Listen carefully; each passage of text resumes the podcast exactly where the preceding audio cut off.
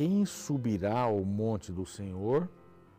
Quem há de permanecer no seu santo lugar?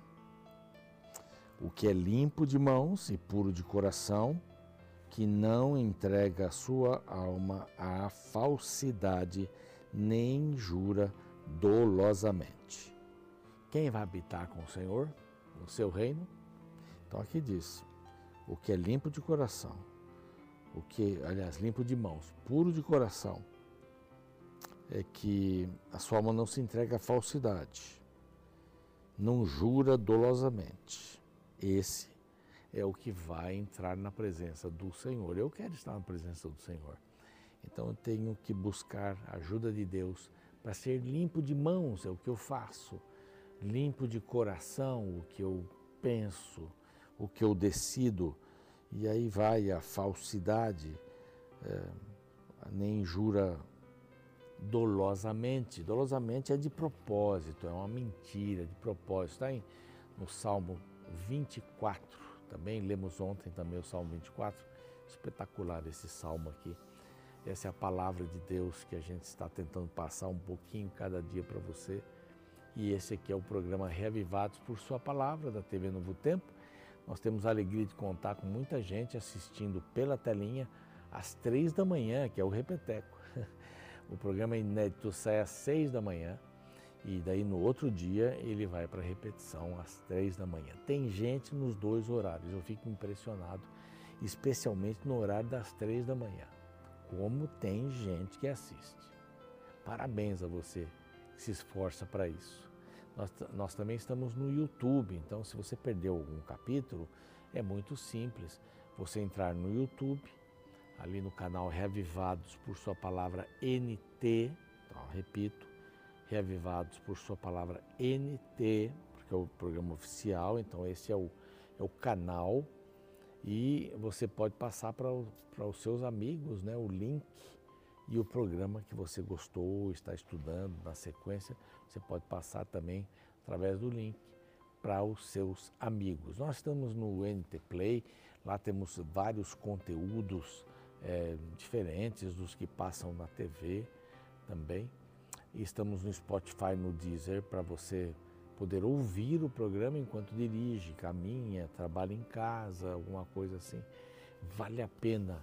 Nós estamos aí ampliando cada vez mais essa gama de, de alcance ou de alcançar pessoas, porque nós queremos pregar o Evangelho em português e espanhol para todo mundo. Todo mundo que fala essas duas línguas e a gente está trabalhando nessa direção. Tá bom? Então você tem aí todo o material que você pode solicitar. E se você quiser se tornar um anjo da esperança, é muito simples. Os anjos da esperança nos ajudam a manter a rede Novo Tempo, rádio, TV, mídias sociais e os cursos bíblicos. Basta você escrever uma mensagem para este número de WhatsApp. Aí você vai receber todas as informações, tá bom? E oferecemos aqui em nome da Rede Novo Tempo e dos Anjos da Esperança essa revista. É Cura do Pecado. A gente pode ser curado do pecado? Pastor, pastor Rafael, ele diz que sim. Como? Então você vai ver aqui neste guia de estudos bíblicos, que vai ser muito útil para você e para a sua vida. Então, um outro WhatsApp, você pede esse material para receber aí na sua casa. Nós vamos para um rápido intervalo e ao voltarmos vamos estudar o último capítulo de Neemias, capítulo 13, e estamos ansiosos para começarmos amanhã com Esther, tá bem? Então, não sai daí, a gente volta já já com o último capítulo de Neemias.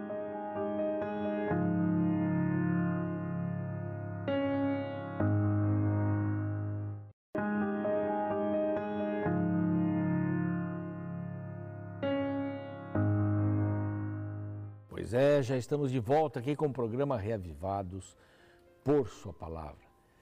Hoje estudando o último capítulo de Neemias, o capítulo 13. Pois é, amanhã já vamos entrar no livro de Esther. Tão bonito esse livro, hein? Conta uma, mais histórias bem lindas, bem lindas. Mas vamos lá, capítulo 13, fechamento. As últimas palavras. E o título que a gente consegue enxergar aqui é Cumprindo as Promessas. Cumprindo as promessas. Cumprindo as promessas, o povo cumprindo as promessas, Deus que vai cumprir as promessas. Então, o primeiro item aqui, nós estamos separando a promessa, separando a promessa de separação. Então, cumprindo as promessas, promessa de separação. Bom, o povo que leu é, o livro de Moisés achou-se escrito, em, eu vou ler de novo aqui. Naquele dia se leu para o povo, no livro de Moisés, achou-se escrito que os Amonitas e os Moabitas não entrassem jamais na congregação de Deus, porque eles criaram um problema sério. Eles pediram para Balaão amaldiçoar o povo de Deus e toda vez que ele ia amaldiçoar, ele abençoava, né? Ouvindo eles, verso 3, o povo, esta lei, apartaram de Israel todo elemento misto. Ali estavam de casamento, de amizade e tal, se apartaram de Israel. Esse povo ainda ia levar Israel a adorar outros deuses. É exatamente isso que estes povos ao redor de Judá fariam. Fizeram e fariam. Então aqui tem essa primeira a promessa, a promessa da separação de outros povos. Pois no verso 15 nós vemos aqui a promessa do sábado. Promessa do sábado. No verso 10, do 10 ao 14, a promessa do sustento para os levitas, para os sacerdotes, né? para aqueles que trabalhavam no templo. E aí volta de novo é, dos versos 20, 23 é, a 31, exatamente que no final, as promessas de separação. Separação de casamento, que diz, e de separação de vida, de negócios, de vizinhança. Então, separação é a palavra aqui. Como é que eu vou manter minha fé? Me separando. Não assim vivendo como ermitão, mas me separando das coisas que me fazem mal, das coisas nocivas. Eu não vou me apresentar. Eu saí, eu, vamos dizer que eu sou uma pessoa que, que frequentava bares noturnos. É, eu estava acostumado, vamos dizer, essa é uma suposição. Bares noturnos. Já vinha aquela hora, já já estava pronto para sair e voltar só no outro dia, voltar só no outro dia. Aqui a mudança ela, ela requer entrega. Mas se eu, se eu vou mudar isso, se eu vou mudar de rumo, eu não vou mais me unir a pessoas, a ambientes ruins que podem me levar a um descaminho diante de Deus. E olha, eu vou dizer uma coisa para você: ninguém é forte o suficiente para ir num lugar desse e não ser contaminado de alguma forma. Não contaminado assim o pecado, não, mas contaminado da vontade de estar ali. Sabe lá o que acontece num lugar desse? Entende? Tudo que tira o meu foco de Deus deve ser repensado. Aqui, Amonitas, esses povos, né, e Moabitas, estava esquecendo, Amonitas e Moabitas e outros povos, eles eram intrusos entre os, o povo de Deus. E nós temos muitos intrusos na nossa vida também. Temos? Você pode citar alguns intrusos na nossa vida? O mau uso da TV é um intruso.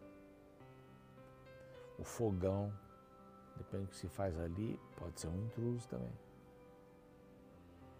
Se está debaixo do nosso ambiente, tem que ser do Senhor. Tem que ser segundo a vontade do Senhor. Não é para andar com moabitas e amonitas, porque eles não estão nem aí com Deus. Então não vou andar com eles.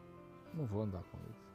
E aí vem uma historinha antes de falar sobre a manutenção dos levitas e tal, o sábado e o casamento. Aqui vem Tobias é expulso do templo. Então, Eliasabe era meio aparentado com Tobias. Lembra do Tobias? Amigo do Sambalate?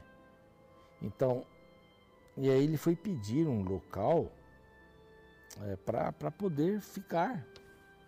E Eliasabe lhe deu uma das câmaras onde eram guardados os, uh, os bens que deveriam ser encaminhados para uh, os levitas. Então, ele estava lá, fizeram uma câmara grande, onde dantes se depositavam as ofertas e manjares, verso 5, incenso, utensílios e os dízimos dos cereais, do vinho, do azeite, que se ordenaram para os levitas, cantores, etc. e tal, também as contribuições dos sacerdotes. Mas, quando isso aconteceu, não estive em Jerusalém. Aqui você encontra um Neemias voltando para uh, a sua pátria anterior, que era inclusive Natal, para passar um período. Doze anos foram passados. O rei perguntou: quando é que você volta? Ele voltou. Depois de 12 anos ele voltou. Ele até menciona aqui que no, no 32 ano de Artaxerxes, que era vivo ainda, rei da Babilônia, ele foi ter com ele. E no tempo uh, que o rei tinha combinado, ele voltou. Então eles tinham combinado 12 anos aí. Bom, isso tudo foi acontecendo na ausência de Neemias. Inclusive a questão aqui dos casamentos, do sábado, a coisa degringolou quando ele saiu. Ele volta, ele se indignou tanto que ele tirou toda a mobília de Tobias e jogou fora, porque Tobias era um traidor. E Eliasab também estava se mostrando aqui alguém que tinha muita ligação com ele, com Tobias. Então, ele tira tudo e tal e, e purificam a casa do Senhor. Imagina um camarada morando lá dentro.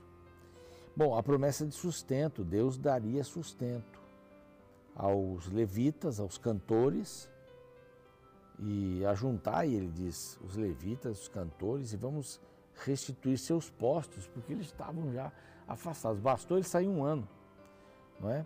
Então todo Judá trouxe os dízimos. Por tesoureiros tem aqui algumas pessoas, porque foram achados fiéis e se lhe entregou que repartissem as porções para os seus irmãos. O dízimo chegava e aí então tinha gente para repartir essa, essa porção. É, isso não estava acontecendo e aí Neemias teve que colocar em ordem. Aqui vem a questão do sábado. E se naqueles dias vinha em Jerusalém que pisavam lagares ao sábado, carregavam seus jumentos, eh, vinho, uvas, figos, e a Jerusalém no dia de sábado, e protestei contra eles por venderem mantimentos nesse dia. Então aí vem a parte de, de Neemias. É, também, é, bom, é, Neemias e Esdras, né? Também habitavam em Jerusalém tírios que traziam peixes de toda sorte de mercadoria que no sábado vendiam os filhos de Judá. Virou uma bagunça. Eles não tinham dito lá atrás que tinha um pacto para guardar o sábado? Pois agora antes, na, na viagem de Neemias, eles degringolaram. É, que mal é esse que fazeis? Né? Perguntou Neemias, profanando o dia do sábado. Acaso não fizeram vossos pais assim? E Deus não trouxe todo esse mal sobre nós e essa cidade?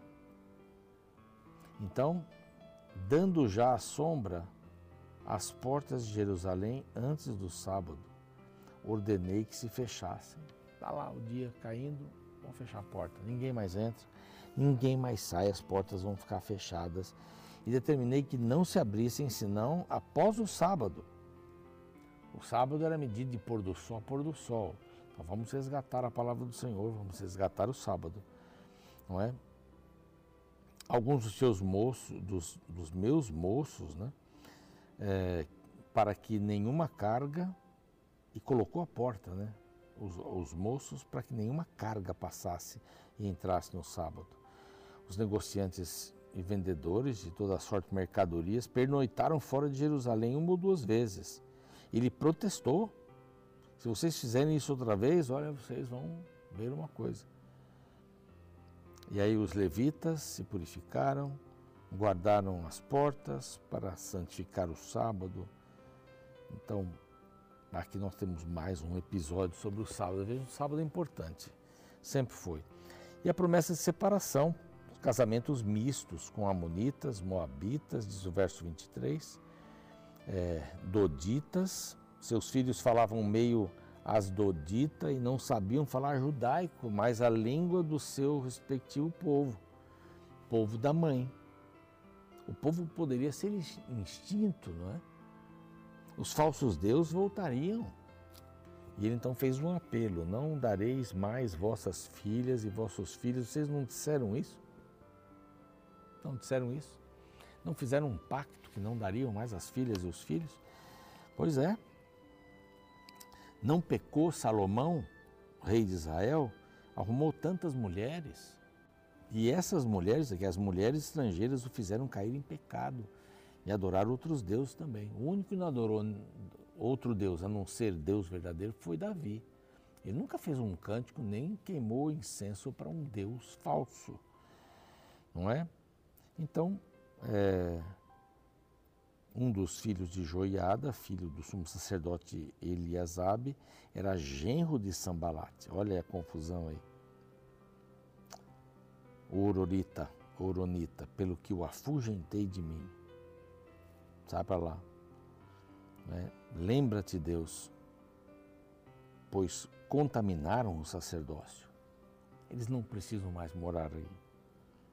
Bom, limpei-os, pois, todos os estrangeirices e designei o serviço sacerdotes, levitas, cada um do seu mistério, com também fortalecimento da o fornecimento da lenha, etc. Tudo voltou ao normal. Ele saiu, deu uma confusão e agora ele coloca no normal também de novo. Vimos então a questão do sábado, a questão dos, dos outros povos intrusos, vimos a questão do dízimo para manutenção do, dos que trabalhavam no templo, vimos a condenação de casamentos mistos, tudo isso tem que ser levado em consideração. É, andarão dois juntos se não estiverem de acordo, diz a Bíblia, né? As pessoas têm que ter a mesma crença. Isso faz o casamento se o casamento já é tão difícil com pessoas da mesma crença, imagine sem. Como é que fica essa questão? Coloque esse assunto nas mãos de Deus e tome a melhor decisão. Paulo disse assim: se você já está casado com alguém que não é crente, dê um bom testemunho, não abandone essa pessoa. Então vamos seguir em frente. Para aqueles que já passaram por isso. Senão você tem o poder da escolha hoje. Casamento no sábado, na devolução dos dízimos, Seja fiel a Deus. Seja fiel a Deus. Isso vai lhe dar satisfação espiritual e crescimento ao mesmo tempo. Vamos orar. Pai querido, pedimos a tua bênção para todos aqueles que nos veem hoje. Pedimos a tua bênção para que sejamos fiéis ao pacto que fizemos um dia contigo, de fidelidade, de alta fidelidade nós gostaríamos de enxergar as coisas com os teus olhos, teu equilíbrio, então que possamos andar mais tempo juntos para isso. Abençoa-nos para sermos fiéis, não misturarmos as coisas, que possamos discernir entre o bem e o mal. Mas para isso temos que compreender tua palavra e colocá-la em nosso coração. Ajuda-nos a fazermos isso em nome de Jesus. Amém. Muito bem, o programa segue, eu fico por aqui. E amanhã a gente se vê com um novo livro, Esther, hein? Espero você. Até lá. Lançado no ano de 2015, o filme titulado Como se fosse a primeira vez mostra uma comédia romântica na qual a professora Lucy sofre de uma doença que causa perda de memória recente. Seu namorado Henry tem então a difícil tarefa de vê-la repetir as mesmas coisas todos os dias. Ao longo do filme, vemos as mesmas cenas se repetindo como se o presente fosse um eterno escravo do passado. Por incrível que pareça, muitas pessoas fazem a mesma coisa na vida real. Não por causa de uma doença, mas por causa da falta de sabedoria, tais indivíduos usam seu presente apenas como uma cópia do passado. Este triste quadro pode ser visto no capítulo 13 do livro de Neemias, Nesta sessão encontramos Neemias falando sobre o tempo que ele passou na Pérsia, depois de finalizar seu primeiro mandato como governador de Jerusalém. Porém, enquanto esteve fora, muitos pecados retornaram como prática entre os israelitas. Diante deste cenário, Neemias solicitou permissão para regressar novamente a Jerusalém, a fim de dar continuidade às reformas que estão descritas nos versos 4 ao 31 do capítulo 13. Dentre os pecados apontados por Neemias, destaca-se a questão do casamento entre judeus e mulheres estrangeiras, as Doditas, Amonitas e Moabitas. Interessante que, ao chamar a atenção do povo, Neemias aponta para a história para relembrar que tal procedimento já havia dado errado no passado. A partir do verso 26, lemos: Não pecou nisto Salomão, rei de Israel? Todavia, entre muitas nações, não havia rei semelhante a ele, e ele era amado do seu Deus, e Deus o constituiu rei sobre todo Israel. Não obstante isso, as mulheres estrangeiras o fizeram cair no pecado. Dar-vos-íamos nós ouvidos para fazermos todo este grande mal, prevaricando contra nosso Deus, casando com mulheres estrangeiras? Neemias usa o passado como escola para o povo. Sua fala é um apelo para que eles não caíssem nos buracos que haviam derrubado os grandes homens do passado. E sabe, isso é sabedoria. Afinal, o passado deve ser revisado para retirar as alegrias do que se passou, mas também para aprendizados de erros cometidos. Não podemos ser eternas cópias de nossos próprios erros ou de erros de outros derrotados. Como relembra o filósofo George Santana, quem não recorda do passado está condenado a repeti-lo.